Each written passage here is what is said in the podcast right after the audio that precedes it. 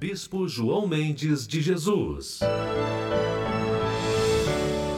Estudo da Palavra, com o Bispo João Mendes de Jesus.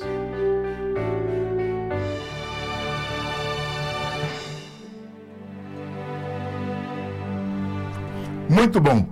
Hoje nós teremos então o estudo da palavra é no livro de Marcos, capítulo 3. Marcos, capítulo 3. Eu vou fazer uma leitura. A, a, a ideia, na verdade, não é fazer um estudo profundo da palavra, não. É uma leitura, é alguns comentários. Eu estou aqui com o pastor Davi. Também você pode entrar e participar com a gente. Tá? Estamos preparados para ouvir também vocês, tá? É, bom dia, Verardo. Quero dar um bom dia também para o nosso querido José Paulo Fernandes. Bom dia, Rosângela. Bom dia, Maria Amaral. Bom dia, todos vocês que se acompanham conosco. A Gelda. Muito bom dia, Gelda. Vamos começar o estudo da palavra e já já eu vou conversar com vocês. Pode mandar comentário que eu vou comentar aqui para a gente também, tá bom? Olha, gente, o capítulo 3 começa assim. Outra e outra vez entrou Jesus na sinagoga e estava ali um homem que tinha uma das mãos mirrada, a mão ressecada, né? E estavam observando se curaria no dia de sábado para o acusarem.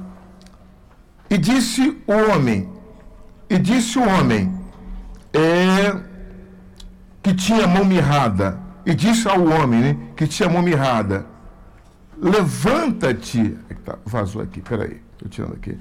Levanta-te e vem para o meio. Quem disse? Jesus. E perguntou-lhes: É lícito no sábado fazer bem ou fazer mal? Salvar a vida ou matar? Versículo 4, né? E eles se calaram. E eles então se calaram. O que, que ocorre com esse nesse momento aqui em que eles ficam calados? Por que ficam calados? E olhando para eles em redor com indignação, condoendo-se da dureza dos seus corações, disse ao homem: estende a tua mão, estende a tua mão. E ele a estendeu, e foi-lhe restituída a sua mão, sã como a outra.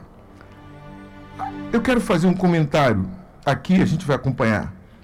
O silêncio desses homens, né, o silêncio daqueles religiosos que estavam observando diante da pergunta de Jesus, provou que eles não compreendiam as Escrituras.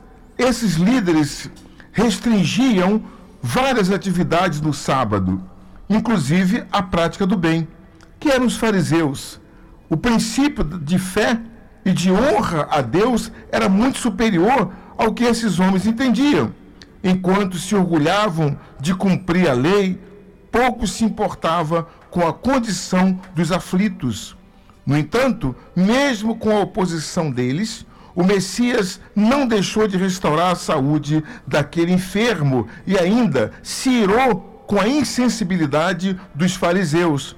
Essa mesma indignação o Senhor tem hoje quando vê uma pessoa sofrendo nas garras do diabo e não é liberta por sua por causa da indiferença daqueles que deveriam ajudá-la e não fazem. Fica muito claro, pastor Davi, aqui nessa mensagem, eu até me arrepio eu, quando eu leio essa, esse comentário, porque as pessoas estão muito preocupadas, às vezes, em pregar o evangelho, em falar até de Jesus, ou, ou mesmo divulgar as suas ideologias, as suas intenções, mas não estão preocupadas com o aflito, com o doente, com aquele que está de fato, como estava esse homem lá com a mão ressequida. E por questões religiosas faz um trabalho, faz muitas coisas, mas o principal em que eu vejo aqui é o Senhor Jesus preocupado com aquele que está nu, está com fome, que está desesperado, aquele que está abandonado, aquele que não tem ninguém por ele, enquanto que os fariseus se preocupavam-se com as suas, é, como é que chama? nos cultos, como é que chama? Estava com a sua religiosidade. A religiosidade né? também. preocupado com as suas tradições. As suas liturgias, Isso, né? As tradições Mas o dele, doente né? deixa para lá. Não estavam nem aí preocupados. E não fazem e ficam perseguindo quem faz. Ainda tem isso também, Isso né? acontece nos dias de hoje. Infelizmente, muitas das vezes nós somos perseguidos não é pelos de fora, às vezes, mas sim os de fora, os de dentro, que se dizem da fé, que não têm fé para fazer essas coisas e querem perseguir aqueles que as têm. É isso aí, está aqui, ó. Já, eu vou agora ler o versículo 6. Eu estou aqui na linha também, na linha não. Eu estou com a Márcia, o Márcio e a Patrícia. Eu estou aqui com também com o Henrique Silvério. Obrigado, Silvério, pela tua presença. Alexandra Larina, ó, quanto tempo você não está com a gente? Também aqui acabou de entrar o Valdir, Valdir Batista. Pode deixar o comentário que eu vou ler daqui a pouquinho que eu vou ser para vocês. Tiver alguma pergunta, Davi, tem pergunta, Davi aí? Davizinho, não? Por enquanto ainda não. Tá, não. Pode perguntar que a gente responde, tá bom, pessoal? Versículo 6, vamos lá. E tendo saído os fariseus, tomaram logo conselho com os herodianos, herodianos, pessoal de Herodes, contra ele, procurando ver como o matariam. Olha a preocupação dos fariseus. Era calar a voz daquele que estava trabalhando em favor do aflito. Eram inimigos, no entanto, se uniram para destruir aquele que consideravam uma ameaça. Na verdade, Jesus ali era uma ameaça para os religiosos. Jesus era uma ameaça para os fariseus, para os saduceus, para aqueles que ficavam ali na sua religiosidade. O Senhor Jesus, assim, diante do milagre que presenciaram, ao invés de se renderem à fé, optaram pelo orgulho e pela inveja, optaram pelo, pelo orgulho e pela inveja obstinada. Com isso, preferiram matar o Filho de Deus a abandonar a hipocrisia denunciada por ele. Veja que, além de, de cauterizar a consciência, a dureza de coração impede que a pessoa reconheça sua própria insensatez e se aproxime do Altíssimo. Porque qual era a grande questão ali, pastor Davi? É que eles, o Jesus, Jesus havia feito milagre no dia de sábado. E para eles, para os fariseus, era proibido o sábado não se podia fazer nada. Então, como Jesus fez o milagre naquele dia de sábado, eles entenderam que Jesus blasfemava, que Jesus fazia coisa errada e por isso devia ser morto. E começaram então a perseguir para matar. A partir daí já começou a perseguição até a morte de Cristo. E nesse versículo 6 aqui, bispo, me faz lembrar, é, eu não sou, mas conheço a história, a história da Universal. Só vê quando começou aqui a fazer a, a fé, o Deus usando o bicho para curar as pessoas, para libertar as pessoas, os religiosos começaram a perseguir e se uniram quem? Com os políticos na época. Né? Que aqui os herodianos, os políticos, Só, é, é, o poder. É o poder, né? Do de é, Herodes, né? É o poder. Que era todo poderoso. É, então começaram a perseguir a igreja, né? Universal. Olha que coisa. Né? Então eu vejo aqui, me lembrei, voltei lá atrás, quando o bicho começou, né? Deus usando ele, e aí os religiosos, com raiva, começaram a perseguir, se uniram aos políticos, né? Encontrar ele, né, aqui como tiraram para tentar tirar a vida, aqui não, aqui de prender, né? O bispo até, caso até. veio, mas Deus honrou não, mas mais com, com certeza, o pastor Davi, é que Deus não permitiu, né? Mas quantas tentativas fizeram Sim, de tentar é, até mesmo assassinar o bispo Macedo? É, Confessada. Pessoas que depois se converteram e falaram, eu fui até a igreja para lhe matar, bispo eu fui armado, eu fui com uma faca. Eu lembro que eu, eu me do seu comentário, eu estava na abolição, era estava começando ali na, com o Bispo Macedo, a gente está desde o início lá, e às vezes o bicho ficava orando ali de joelhos em cima da, do altar, ou mesmo orando até as ofertas. E eu me aproximava daquele momento ali porque eu via muito perigo do bispo ali correr uma de, de acontecer algum um acidente, atentado, né? um atentado ali, porque há uma, uma, uma havia um trabalho muito é, é, assim, muito incisivo, uma luta muito grande contra o mal. Eu digo de coração, eu dei a minha vida ali para poder dizer, olha, eh, se tiver que tocar no bispo, toque em mim porque eu sabia que isso era possível. Vamos lá, deixa, vamos seguir aqui, Marcos capítulo 7, diz assim. 3, versículo 7. Marcos 3, versículo 7, desculpa, 3, 7. E retirou-se, deixa eu ver quem entrou aqui para a gente falar aqui. Entrou aqui a, a Maria Antônia Lincoln, obrigado. Maria Borrion, né, do Instituto lá também. Também. Quem mais que entrou aqui? O Comitê pela Paz. O Everardo, é sempre muito bom ouvir o pastor Davi também. Muito bem, tá certo. Aí vamos mandar aqui. Obrigado, Everardo. Aquele abraço. assim, versículo 7 do capítulo 3. E retirou-se Jesus com seus discípulos para o mar. E seguia uma grande multidão da Galiléia e da, da Judéia, e de Jerusalém, e da Idumeia, e de além do Jordão, e de perto de Tiro e de Sidom uma grande multidão que, ouvindo quão grandes coisas fazia, vinha ter com Jesus. Versículo 9: E ele disse aos seus discípulos que tivesse sempre pronto um barquinho junto dele, por causa da multidão, para que não o, o, o oprimisse, não comprimisse ele, que ele pudesse ficar livre naquele barco no Mar da Galileia. Quero dizer o seguinte, que o Mar da Galileia não é, não, é, não é um mar de ondas, como você vê aqui, os oceanos atlânticos e tal, mas o Mar da Galileia é um, é um mar de água doce, são águas serenas, é um mar, é um rio, Podemos é um grande rio. com a Baía de Guanabara, né, bicho? Podemos, ser? Eu poderia comparar, não porque a Baía de é Guanabara grande, é muito grande, mas o, a Galileia ela é muito grande mesmo, né? Mas o Mar da Galileia, na verdade, ele é um rio, é um rio chamado de mar, água doce, inclusive, eu já eu conheço. A Lagoa de Araruama, né? É como a Lagoa de Araruama, um pouco, lá um pouco maior também.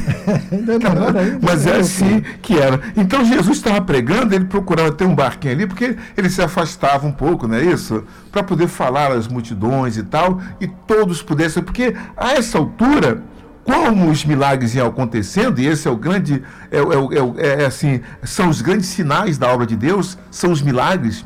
As pessoas não vêm à igreja porque simplesmente elas querem participar de, um, de uma liturgia, de um cântico, não. Elas querem ver o que Jesus pode fazer na sua vida. O que, que pode acontecer de transformação, de mudança na sua vida. E isso é, é, é, é acontecia com Jesus. Olha o que a Alexandra falou aqui. A religiosidade não salva ninguém, né, Alexandra? O que salva é a palavra de Deus. Muito bem. Deixa eu ver o que a Maria Antônia falou. Os profetas de Deus são perseguidos, mas a Deus é fiel. Alguma coisa aí, Davi, também mais com você? Forte isso, bispo. Muito bom também. É, é um mandamento. Muito legal. Então vamos lá aqui. Esse versículo 9 diz que os discípulos tivessem sempre pronto um barquinho junto dele, por causa da multidão, para que o não, não oprimisse. Porque tinha curado a muitos ele curou muita gente, de tal maneira que todos quantos tinham algum mal se lançavam sobre ele para lhe tocarem. Quer dizer, a pessoa queria tocar em Jesus, de qualquer maneira, ela queria tocar em Jesus. E as multidões eram atraídas pelas notícias dos grandes feitos de Cristo. Sua fama havia crescido tanto, tanto, que ao chegar perto do Mestre, os doentes se lançavam sobre ele para serem curados. Da mesma forma, quem se lançava na fé encontra o segredo para a cura. Quem se lança, né? Para a cura, para a libertação, prosperidade, restauração e transformação de vida. Portanto, quando nos lançamos nos braços de Deus, pela fé sobrenatural, recebemos então o seu auxílio. Quer dizer, é, e o povo descobriu isso. As pessoas queriam se lançar se jogar aos pés de Jesus, queriam pedir a ele e com toda a força, e aí vai aquela palavra que diz: aquele que vier a mim, de maneira nenhuma lançarei, lançarei fora. Né? fora. Né?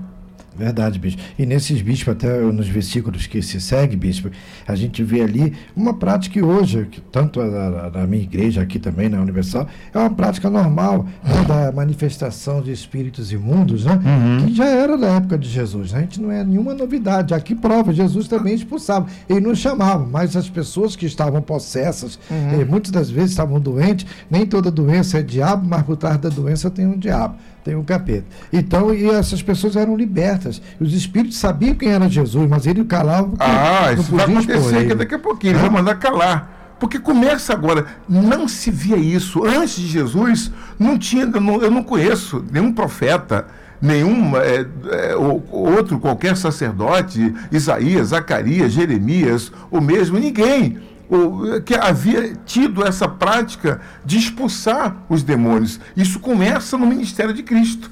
O ministério da libertação começa com Jesus.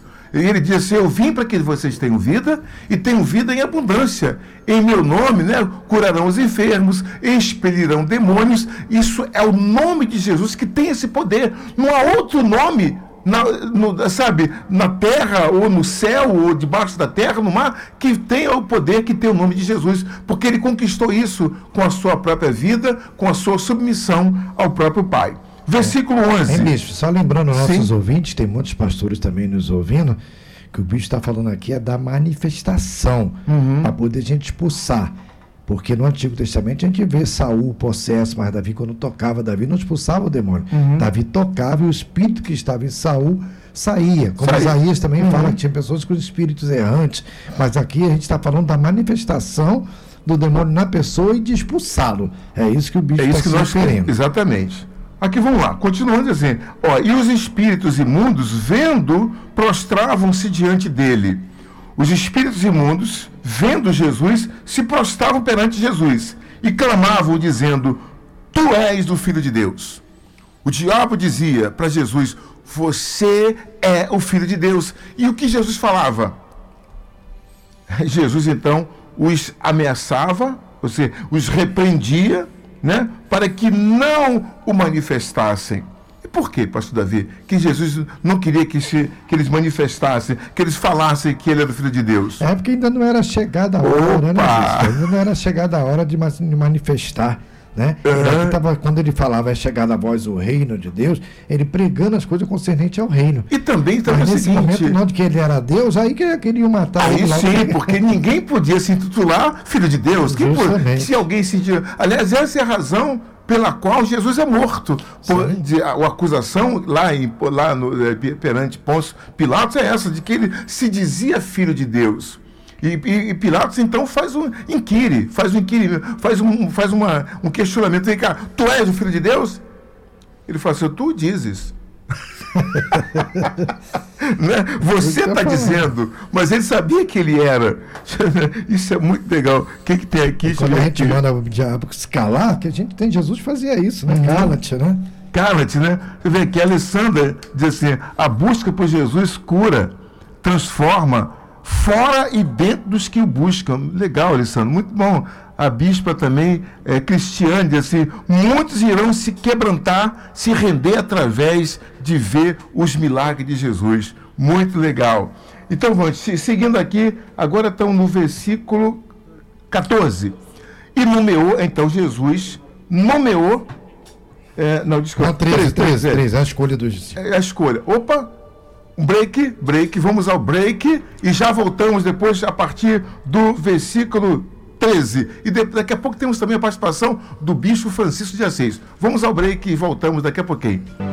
Muito legal. Agora vamos falar da escolha dos doze discípulos de Jesus. Assim, versículo 13. E subiu ao monte e chamou para si os que ele quis. E vieram a ele, olha só. E nomeou doze para que estivessem com ele e os mandasse a pregar. Então, gente, começa agora a escolha né, dos doze discípulos de Jesus. Preste atenção, você entender como é que foi. E para que tivessem o poder de curar, o discípulo é para Jesus dar a eles o poder de curar as enfermidades e de expulsar o quê? Os demônios. Está ali, versículo 15. A Simão, a quem pôs o nome de Pedro, né? a quem pôs o nome de Pedro, chamou também a Tiago, filho de Zebedeu, a João, irmão de Tiago, aos quais pôs o nome de Boanerges, que significa filhos do trovão, e a André, e a Filipe, e a Filipe, F-I-L-I-P-E, Filipe, e a Bartolomeu, e a Mateus, e a Tomé, e a Tiago, filho de Alfeu, e a Tadeu, e a Simão, o cananita, e a Judas Iscariotes, o que o entregou. Jesus também chamou o traidor por seu meio, tá vendo como é que são as coisas? Eh, Que o, que o entregou. E foram para uma casa, e afluiu outra vez a multidão, de tal maneira que nem sequer podiam comer pão. E quando os seus, os seus ouviram isto, saíram para o prender. Os seus o quê? Os seus amigos, seus familiares, eh, para o prender, porque diziam, está fora de si. Ele está fora de si. Olha aqui que situação, pastor. Logo após ele chamar, eh, eh, ele, fazer, a, a comissionar os seus discípulos e dar autoridade, deu autoridade para eles fazer, e deu tipo, poder, né? Para expulsar os demônios, curar os enfermos e tal. Então, eles saem para fazer esse tipo de, de, de ação, de atender as pessoas enfermas, doentes, endemoniadas, pela, pela, pelas aldeias, pelas vilas. E o povo, os seus, os seus próprios os seus próprios conte- con- conterrâneos, né? o, seu, o seu próprio povo, inclusive parentes, começam a dizer, não, ele está maluco, vamos prendê-lo, né? Sim, sim, senhor. Fale sobre isso. Eles querendo prender Jesus, bispo, por causa não somente de causa dos sinais, o senhor vê ali, quando na escolha dos apóstolos, até para os nossos ouvintes estão nos ouvindo, principalmente líderes religiosos, que expulsar demônio não era só naquela época, não. O versículo 15 que o bispo acabou de ler diz, né? Eles deu autoridade, que é exercer autoridade para expelir demônios, quer dizer, para expulsar demônio. E o Senhor, outra passagem, diz também que eis que eu vos dou poder e autoridade para desfazer toda a obra do diabo. Então, essa autoridade o Senhor deu à sua igreja. Mas por isso, né? Mas por isso, né? Aqui até o próprio Senhor Jesus, ele é também perseguido até pelos seus próprios conterrâneos, como hoje também nós, às vezes, somos perseguidos pelos da fé. Acho que a gente está querendo. A gente chama de nossos irmãos, né? Mas tudo bem. Agora, você vai fazer. Ouça bem o que eu vou ler aqui agora, e você pode fazer seu comentário, é, porque vai dizer assim: olha, e os escribas que tinham descido de Jerusalém diziam: Ele tem Beuzebu, e pelo príncipe dos demônios é que ele expulsa os demônios. O que, que vocês acham disso? Né? Como é que, por que, que eles diziam isso? Porque eu quero que você mande seu comentário para cá. Por que, que diziam os fariseus que Jesus tinha demônio? e, e que, que Jesus expulsava o demônio pelo próprio demônio. Quer dizer, pode isso acontecer? O que, que vai acontecer aqui? Você que está ligado, quiser fazer seu comentário, mande para cá agora. Tem o um comentário, Davi? Fale alguma coisa, Davi, aí do nosso, dos nossos é, seguidores. Bispo, até agora sobre esse tema aí, não, não, teve ninguém que falou sobre essa questão que o senhor, que o senhor mencionou de, de, expulsar os demônios, uhum. mas você vê que realmente é algo, era algo inédito, né? Do nada você vê alguém se manifestando, é, é algo diferente, né? Impactante. Então, uhum é natural que os sacerdotes, que né, fariseus, os né? fariseus, os escribas olhassem aquilo com, com espanto, né? Pois nunca tinham visto. Né? Acredito até que você já deve ter visto coisas inusitadas. Apesar de serem todos religiosos, mas Sim. não tinham experimentado essa, essa manifestação que, em que o reino de Deus se apresenta. Sim. Porque quando ele fala assim, ele, vamos, vamos comentar daqui a pouquinho mais sobre isso aqui vou seguir assim, ó, e chamando-os, é, é, é, ele, tem, ele expulsa o demônio pelos demônios, pelo maioral dos demônios, que é Beuzebu, Beuzebu que, é, que é o Lúcifer, né? O versículo 23. E chamando-os a si, chamando eles para si, disse Jesus, né, por parábolas: Como pode Satanás expulsar Satanás? Vocês percebem? E se um reino se dividir contra si mesmo, tal reino não pode subsistir. E se uma casa tiver se dividir contra si mesma, tal casa não pode, isso é Jesus falando, tal casa não pode subsistir. Versículo 26. E se Satanás levantar contra si mesmo e for dividido, não pode subsistir. Antes tem fim. Ninguém pode roubar, aí tem um fim. Aí depois ele dá uma orientação que nós usamos muito aqui na Igreja Universal, que é o famoso tá amarrado. Eu vou dizer a você por que dessa nossa fala sempre que nós estamos expelindo um, um, um espírito maligno, né, um demônio. Por que, que nós usamos a palavra, usamos o tá amarrado? Mas ficou para você aí a explicação. Ficou muito bem para você essa, essa orientação que Jesus dá. Diz, olha, não pode demônio expulsar demônio. Não pode o mal expulsar o mal. O mal não pode expulsar o mal. Somente o bem pode expulsar o mal. E Jesus fala: se Satanás estiver dividido, ele não vai subsistir. Quer dizer, o reino, eu sei, eu sei que para muitos que estão nos acompanhando é, é, é, difícil entender. É que nós vivemos eh, no, mundo hoje em que Satanás, se eu dizer a você, porque está na Bíblia isso, Satanás é o príncipe deste mundo. Esse mundo é tomado por forças malignas. Quando a gente, quando a pessoa tem acesso a Cristo, a palavra, quando o evangelho chega até ela e a pessoa decide aceitar Jesus como seu salvador, ela salta desse mundo, ela sai do mundo e entra para o reino de Deus.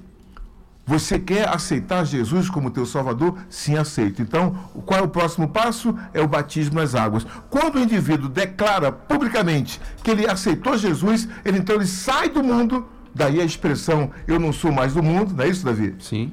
E aí a pessoa salta para o reino de Deus. Então, nós vivemos no mundo, porém não somos mais do mundo. Nós agora somos de Cristo, nós somos do reino de Deus.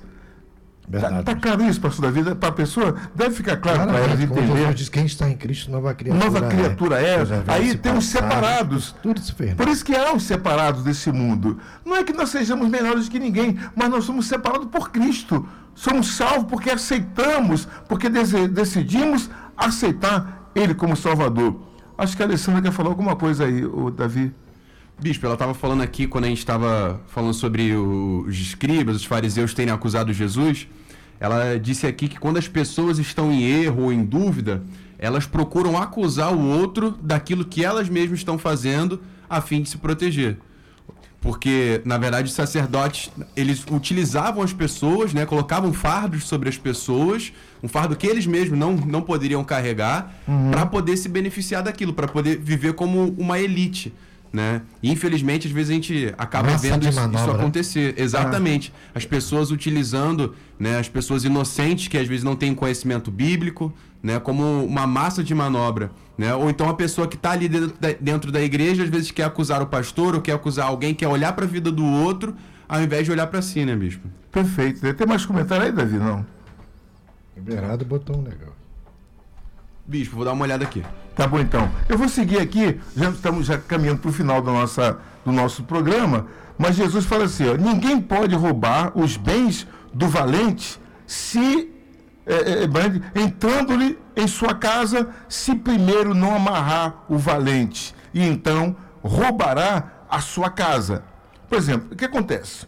Quando Satanás, quando o demônio entra no corpo de uma pessoa, uma coisa incrível isso. Sempre me chama muita atenção. Como é que pode um homem, uma, uma mulher, um ser humano, ser uma morada de demônios? E acontece. Quantas pessoas eu vi e vejo ao longo desses anos que eu sirvo a Jesus, pessoas que têm eh, legiões de demônios na sua vida. Porque para o demônio, o, o corpo humano é como se fosse uma casa. Eles se entram naquela casa e não querem mais sair daquele lugar Sim. né? E A pessoa se torna endemoninhada. A pessoa vira um ninho de demônios. Há pessoas que têm mil demônios no corpo, dois mil, três mil. Tem uma legião de milhares de demônios. Posso imaginar a vida de uma pessoa que está apinhada de demônios. E O já- sofrimento, a depressão, as angústias, a dor que ela sente, a insatisfação, a vontade de morrer, de suicidar. Ela é uma pessoa totalmente infeliz. E já aconteceu, bispo, de o senhor estar na igreja uma vez e al- algum tipo de pessoa assim vir e o senhor expulsar o demônio, ter algum tipo de. ter, ter mais trabalho com.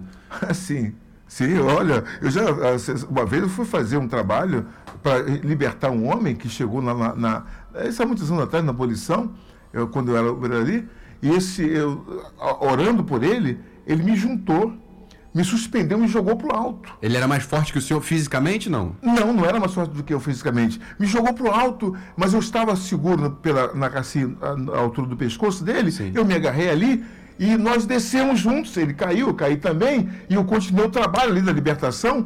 E outras, outras vezes acontecia de a gente envolver mais ou menos uns 10 obreiros para poder cuidar de uma pessoa só. Lembro de um homem que entrou uma vez na igreja totalmente demoniado, com uma legião. Ele estava armado, estava com um revólver, estava com Caramba. 38, nós tiramos a arma dele, guardamos, e ele estava, ele era um policial, ele foi então eh, manifestado com demônios, ele eh, foi uma, uma força tão grande, um escarcel tão grande naquele momento, que precisou- 10 obreiros para poder juntar e, e- e ac- acalmar aquele homem. Claro que a gente usou um pouco da força, porque ele havia, havia muita força naquela entidade mas a palavra foi ministrada e aquele homem foi liberto. Ele, ele queria matar a sua mulher e foi, e foi para a igreja ah, com esse pensamento de voltar, mas a igre- Jesus levou para a igreja e, ele ali então encontrou a sua libertação. Isso acontecia muito.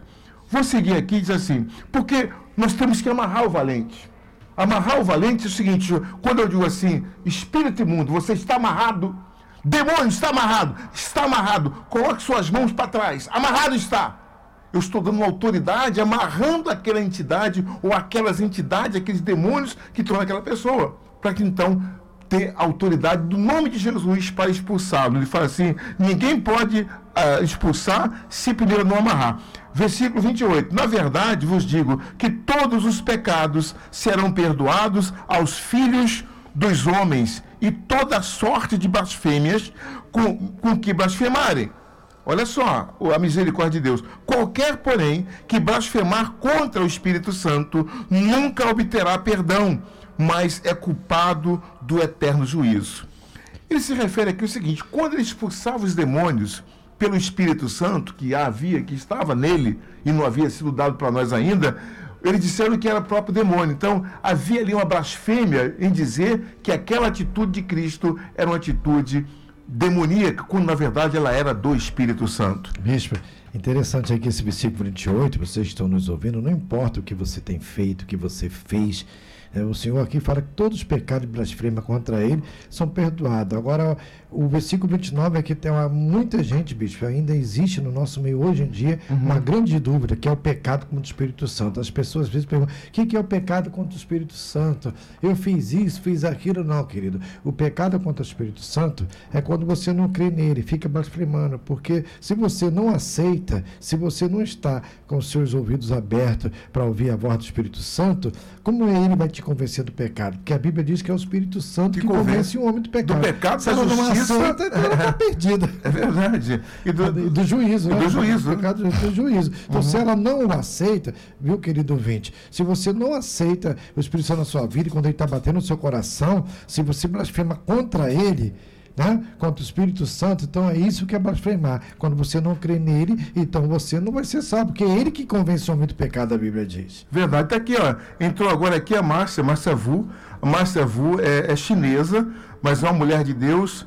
Márcia, você pode até fazer um comentário além do que você já escreveu aqui, você dando amém, graças a Deus. E eu, eu fiquei muito honrado com a sua presença aqui no nosso Deus Pode, viu, Márcia? Pode deixar comentários. Se alguém quiser fazer alguma pergunta sobre o Espírito Santo ou coisa assim, ou quer participar, pode deixar o seu comentário para a gente daqui colocar no ar. Obrigado pela tua presença. Também entrou aqui conosco é, o Zé Paulo, né? Que está entrando toda hora. Zé Paulo. Ô Zé Paulo, é, manda uma pergunta, Zé. Pô, fala alguma coisa. Então é o seguinte.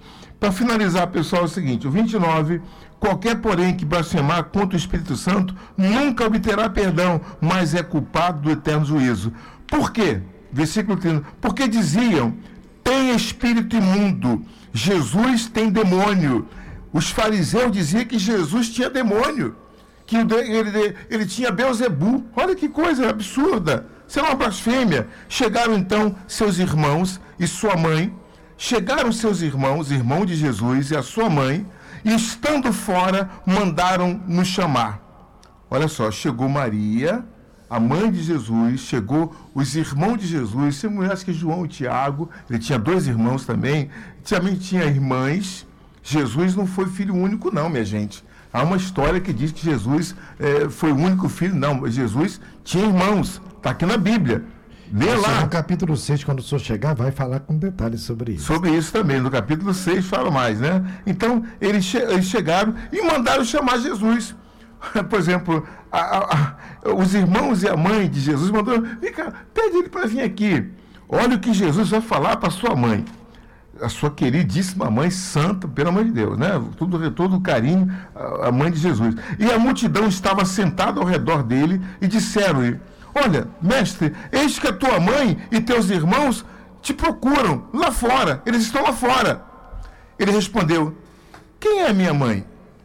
Quem são os meus irmãos? Que forte, isso? Davi, forte, né? Quem são meus irmãos? E olhando ao redor para os que estavam assentados junto dele, disse: Olha, eis aqui a minha mãe e os meus irmãos.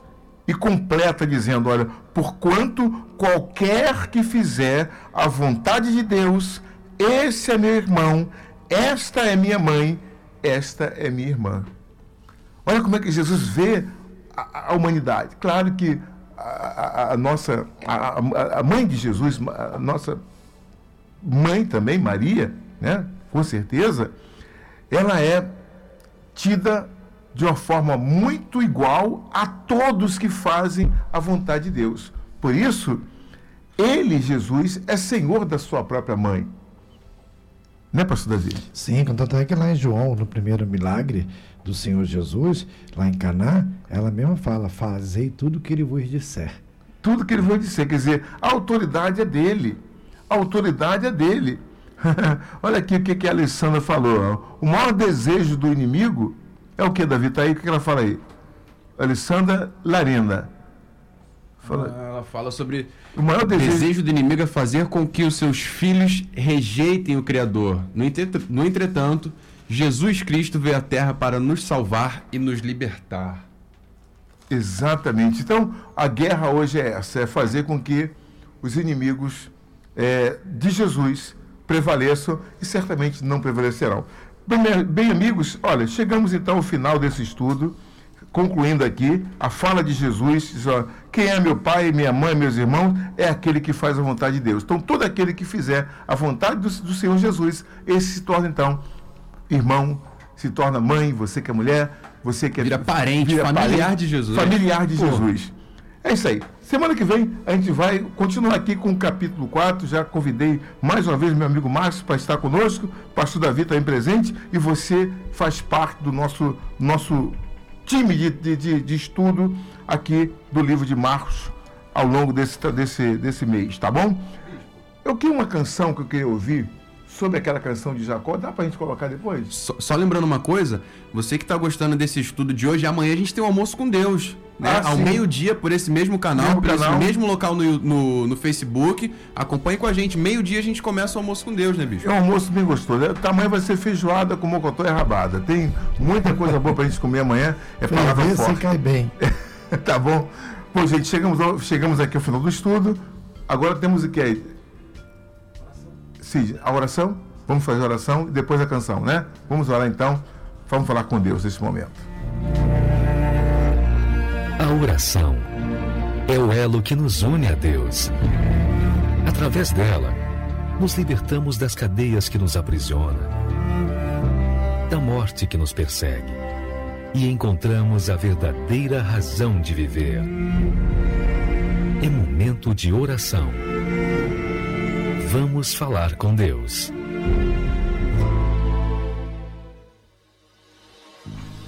Graças a Deus. Aqui tem vários nomes que foram deixados para oração.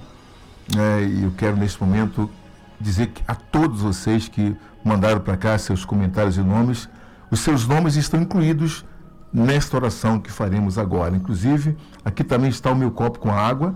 Você pode preparar o seu copo com água, porque após é, a consagração dessa água, vamos bebê-la para que tenhamos a cura interior. Em nome do Senhor Jesus creia nisso. Ó Senhor Jesus, das profundezas a ti clamo, Senhor. Ó Senhor. Senhor, escuta a minha voz, a voz desse irmão, deste homem, desta mulher aflita. Sejam os teus ouvidos atentos à voz das minhas súplicas. Se tu, Senhor, observares as iniquidades. Senhor, quem subsistirá? Se o Senhor observar as iniquidades que o homem pratica, ninguém vai subsistir. Mas contigo está o perdão, aleluia, para que sejam temidos. Aguardo ao Senhor, a minha alma o aguarda, e espero na Sua palavra. A minha alma enseja pelo Senhor, mais do que as guardas pela manhã mais do que aqueles que guardam pela manhã. Espere Israel ao Senhor, porque no Senhor há misericórdia e nele há abundante redenção. E ele remirá a Israel de todas as suas iniquidades, a mim e a ti. Meu Pai, nós entregamos nossas vidas em tuas mãos Ó Deus, confessamos os nossos pecados, os nossos erros, as nossas concupiscências, as nossas falhas e pedimos o teu perdão, meu Deus, para que haja cura. Cura-nos de nossas dores, cura esta enfermidade, este câncer, esta malignidade que, que foi, que atingiu este homem, esta mulher, esta pessoa, seja ela expelida pelo perdão dos seus pecados, assim como o Senhor perdoou aquele homem que entrou ainda que levado pelo telhado, só disse: Homem, os teus pecados estão perdoados. Por isso nós os entregamos todos nas tuas mãos e pedimos o teu perdão. Em nome do Pai, do Filho e do Espírito Santo. Pai querido, e nós consagramos a Ti esta água e que ao beber dela sejamos também abençoados no nome de Jesus e todos digam amém. Muito obrigado pela sua participação. Espero que você tenha gostado e semana que vem estamos de volta. Pastor Davi, as suas considerações finais. Sim, foi uma honra. Quero agradecer a todos que nos ouviram aí, pessoal aí de Santa Catarina, de São Paulo, né, aqui do Rio de Janeiro, vocês que nos ouvem de norte a sul, muito obrigado. Terça-feira que vem estamos de volta aqui com o capítulo 4 aí. Não percam, hein? Forte abraço. Um abraço a todos, Deus abençoe até lá. Até